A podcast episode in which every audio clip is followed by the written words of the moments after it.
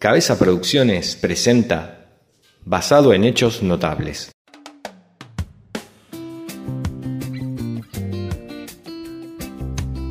Muchos boxeadores provienen de familias muy humildes, de infancias muy sufridas, y para poder torcer la dura historia de sus vidas, entran al mundo del boxeo con la ilusión de ser uno de esos iluminados que puedan alcanzar la gloria y con ella la fama y la fortuna que les asegure un futuro. Pero la historia de hoy es otra, de esas que rompen el molde, porque nuestro protagonista nació en una familia bien constituida, de clase media, donde jamás le faltó un plato de comida en la mesa, y hasta llegó a cuarto año de los estudios secundarios. Y sin embargo brilló en el boxeo tanto o más que aquellos que llegaban al gimnasio con el estómago vacío. Esta es la vida de uno de los deportistas marplatenses más importantes de la historia, que llegó a la cima del mundo y que cayó a las profundidades de un abismo basado en hechos notables, presenta la historia de Ubisaco.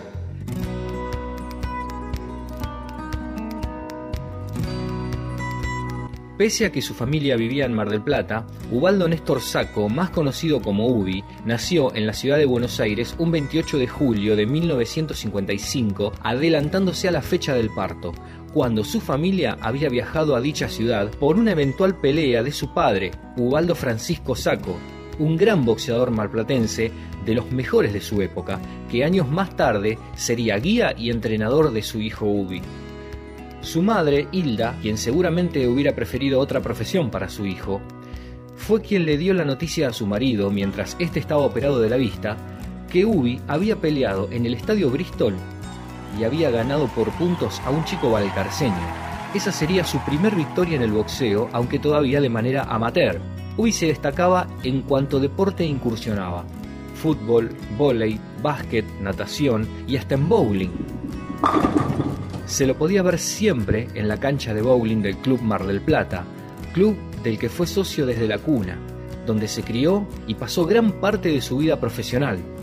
Finalmente optaría por el boxeo, quizá por la facilidad de tener un maestro en casa y la herencia de ese talento, Además le seducía la idea de vivir holgado económicamente.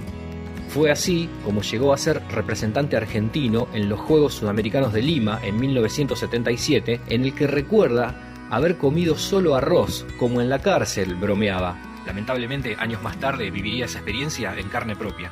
Con tanto talento era inminente su ascenso al boxeo profesional, siempre encuadrado en la categoría super liviano, que en aquel entonces se denominaba Welter Juniors, donde el peso máximo era de 63 kilos y medio. Y los grandes duelos no se hicieron esperar.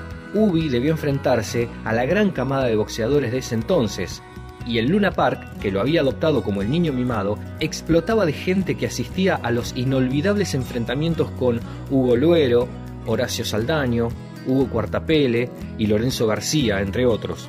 Fue campeón argentino en mayo del 83 y campeón sudamericano en mayo del 84. Ambos duelos ganados al mismo rival, Roberto Alfaro.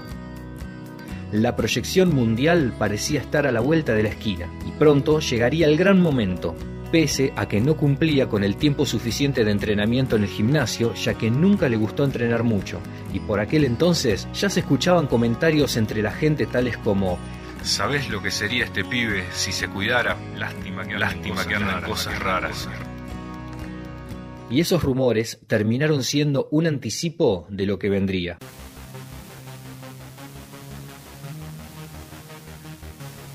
Quienes vieron pelear a Ubi dicen fue uno de los mejores boxeadores que tuvo nuestro país. Hasta Carlos Monzón alguna vez dijo que era el boxeador más completo que había visto, destacándose por lo fino de su técnica. Y le llegaría la primera oportunidad para combatir por el título del mundo el 15 de diciembre de 1984 en Texas, Estados Unidos. Frente al por entonces campeón del mundo, Jim Hatcher.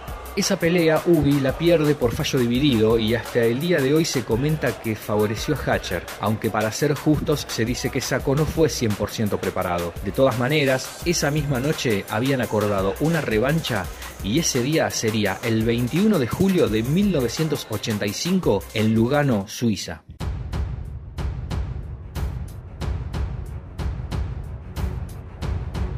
La rebeldía con la que se manejaba en la vida también la trasladaba a su profesión, y lo demostró hasta en la pelea más importante de su vida. A las 10 de la mañana del día del combate se realizaba el pesaje de los contrincantes, y Ubi casi pierde el título por llegar tarde. Estaban las autoridades del evento, periodistas, Jim Hatcher con su entrenador, hasta el propio padre esperaba por él, pero Ubi no aparecía. Si no llegaba a tiempo, automáticamente perdía el título en la balanza y faltando solo 5 minutos para que se cumpliera el plazo, apareció en la parte de atrás de una motoneta de algún amigo que habría hecho por ahí y llegó justo a realizar el pesaje. Su representante, Tito Lecture, lo fulminaba con la mirada, cansado de actitudes como esas. Y llegamos a la noche de la pelea. Saco estaba en su mejor momento y sabía que estaba en condiciones de ganarle.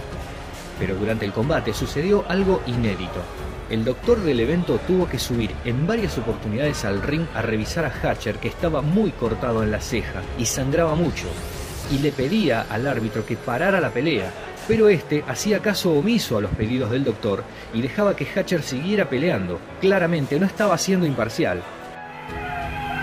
Salga de ahí, Saco, salga de ahí.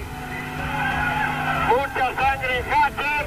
Atención, el doctor va a subir. Atención que el doctor va a subir. Y este doctor la para, Ernesto. ¿eh? Por antecedentes, este doctor la para. El doctor Sturla autoriza seguir la pelea. Fue una autorización parcial. Le dijo, veamos un poco de Veamos un poco más. Saco, saco, saco con la derecha y con la izquierda. Centro del ring, arriba del platense. Ese gancho, venga otra vez. Aunque los últimos rounds fueron un calvario para Hatcher, que trataba de soportar los embates de Ubi, que a la vez se dirigía al doctor pidiéndole que terminara la pelea. Saco está claro en su idea, está un poco cansado. El médico va a intervenir el médico. Atención. Atención a esta acción. Miren esto por televisión. No va más, me parece. Me parece que no va más. Me parece que no va más. Un segundo, por favor. ¡Basta! Sigue. No, señor. El médico paró la pelea y el árbitro la hace seguir. El médico pidió que la pare y el árbitro no quiso pararla. Se están vulnerando las reglas de la Asociación Mundial de Boxeo.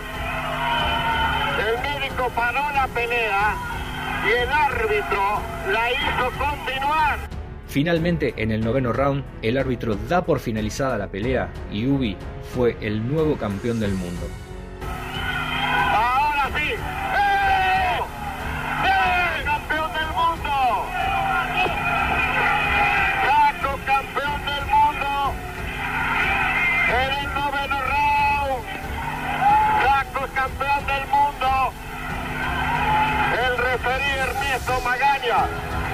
Que desoyó la primera recomendación del médico Sturla, ha detenido el match y se acaba de consagrar Ubaldo Néstor Saco, nuevo campeón del mundo de peso welter junior.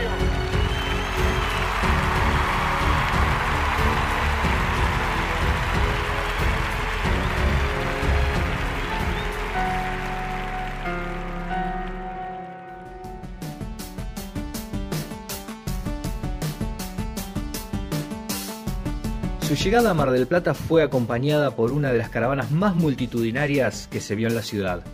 Todo era una fiesta, el grito de Dale campeón se repetía metro a metro. Desde el balcón de la municipalidad, el nuevo campeón del mundo saludaba a todos los marplatenses. En ese entonces, todos imaginaban que sería el comienzo de una brillante campaña a nivel mundial, que vendrían las defensas al título y que esa entrada triunfal a la ciudad no sería la última. También es justo mencionar que muchos de los que ese día lo recibieron como un héroe fueron los mismos que lo señalaron con el dedo tiempo después. Pero la gloria y la fama potencian todo, lo bueno y lo malo.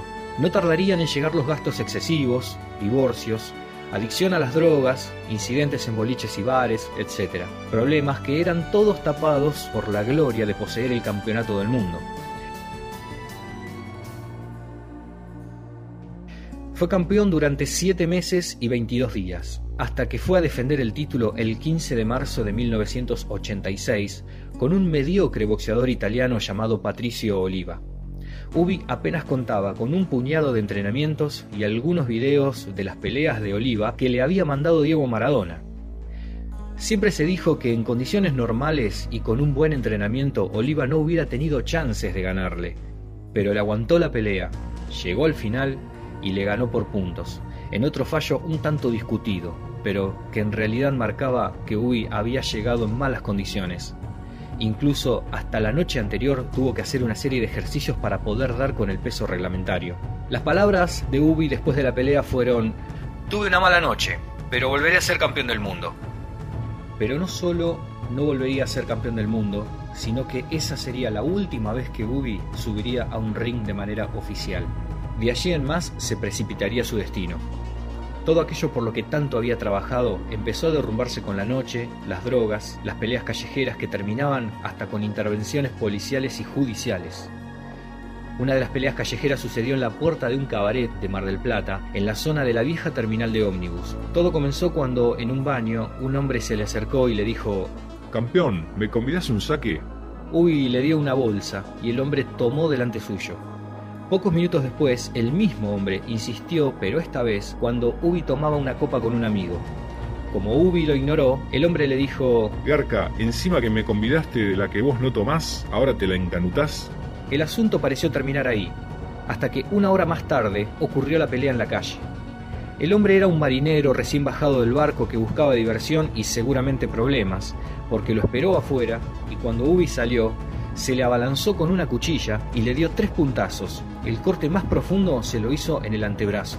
El ex campeón del mundo sacó su derecha letal y lo derribó de un cross en la mandíbula. El marinero cayó y golpeó la cabeza en el cordón de la vereda, que comenzó a teñirse de rojo. Un amigo se llevó a Ubi mientras otros dos hombres intentaban reanimar al marinero. Nunca se supo qué pasó después. El episodio no salió en ningún diario. Ubi nunca supo si había matado a ese hombre. Se dice que el marinero sobrevivió a la caída, pero no se animó a hacer la denuncia o a tomar venganza. Solo tenía una certeza. Si hubiese golpeado al italiano Oliva con ese odio acumulado, no hubiese perdido el título de campeón.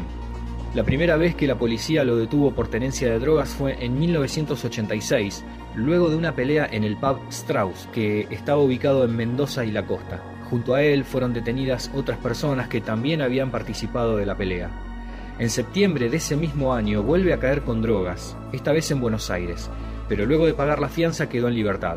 En febrero del 87 la policía irrumpe en un departamento ubicado en Colón y Santiago del Estero, donde vuelven a encontrar a Saco con cocaína. Tengamos en cuenta que por aquellos tiempos a una persona adicta a las drogas no se la trataba como una persona enferma, por el contrario, se la trataba como un narcotraficante, y Saco sufrió esa persecución. En una oportunidad le salvó la vida al Tarta Lozada, un pistolero que trabajaba como matón de políticos, sindicalistas y tranzas. Aquella noche Ubi lo encontró al Tarta en un apriete, rodeado por seis hombres que le daban una tremenda paliza. Se metió y golpeó a sus contrincantes. No quedó ni uno en pie. El Tarta pagó el favor años más tarde, cuando Ubi vivió un romance con una de las chicas de un tipo pesado que manejaba varios burdeles. El Tarta, que era uno de sus sicarios, recibió la orden de matarlo, Vos me salvaste la vida, ahora te la voy a salvar a vos. Le dijo el Tarta mientras le mostraba la pistola con la que debía matarlo. Tiempo después el Tarta quiso cobrarse una vieja deuda que al parecer tenía con Margarita Di Tulio. Fue a su casa con dos secuaces, pero la mujer los mató a tiros. Esa historia la podés conocer en el informe que basado en hechos notables hizo sobre la vida de Pepita la pistolera. Ubi volvería a hacer noticia en febrero del 89 cuando golpeó violentamente al mozo de un bar luego de un entredicho, motivo suficiente para que la policía volviera a detenerlo y la justicia ordenara su alojamiento en el penal de Batán.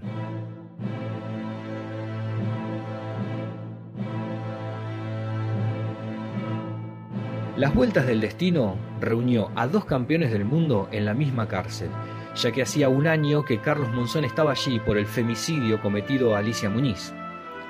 Al enterarse de la llegada de Saco al penal, Carlos Monzón solía decir, este pibe no nació para venir acá, no va a aguantar.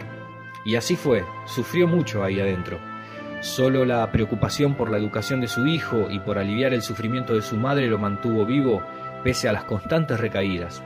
Ubi salió en libertad el 7 de marzo de 1993 tras haber cumplido su condena de dos años y diez meses por tenencia y consumo de estupefacientes y por las lesiones en perjuicio de aquel mozo que golpeó. Su primer comentario fue, me siento bien, me siento entero. Yo sé que a los 38 años es bastante difícil, pero quiero volver a pelear. Lejos del optimismo que mostraba aquel día, nunca más volvió a subir un ring y continuaría teniendo problemas con la ley.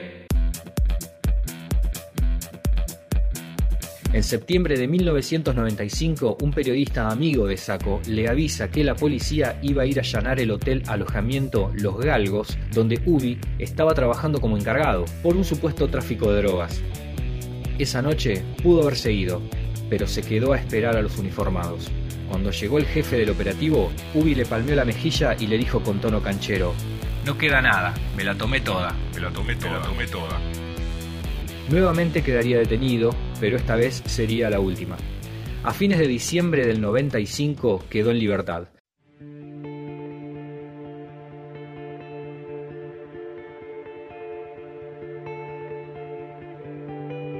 Escuchó sin escuchar, prometió sin cumplir, se fue desbarrancando y comenzó a morir interiormente cuando comprendió que la droga y los excesos habían quemado su cuerpo y que la vida de campeón ya no sería posible. Jamás se hizo oficial que fue portador de HIV. Lo único diagnosticado oficialmente fue un tumor en las fosas nasales que se complicó cuando contrajo una meningitis. Su agitada vida terminó el 28 de mayo de 1997, cuando fallecía en el Hospital Intersonal de Mar del Plata. Tenía 41 años. Cuando Ubi quebró económicamente, le embargaron su casa con sus pertenencias incluidas. Los hijos, Lorena y Sebastián, lucharon para recuperar las fotos y las pertenencias de Ubi. Cada uno de ellos conserva un guante y una bota que fueron encontrados de casualidad por un cartonero que revolvía un contenedor. El cinturón de campeón también fue recuperado. Protagonizó 52 peleas, ganó 47, perdió 4, ninguna por nocaut, y empató una. Desde el 26 de junio de 2019, el gimnasio del Club Atlético Mar del Plata lleva su nombre. Esta es la historia de aquel pibe rebelde, compulsivo, seductor, que tuvo tanto talento como excesos. Total dueño de su vida. Y me quedo con eso. Cada decisión que tomamos en la vida, no solo modificamos la nuestra, sino también la de nuestros seres queridos. El desafío será tratar de equivocarnos lo menos posible.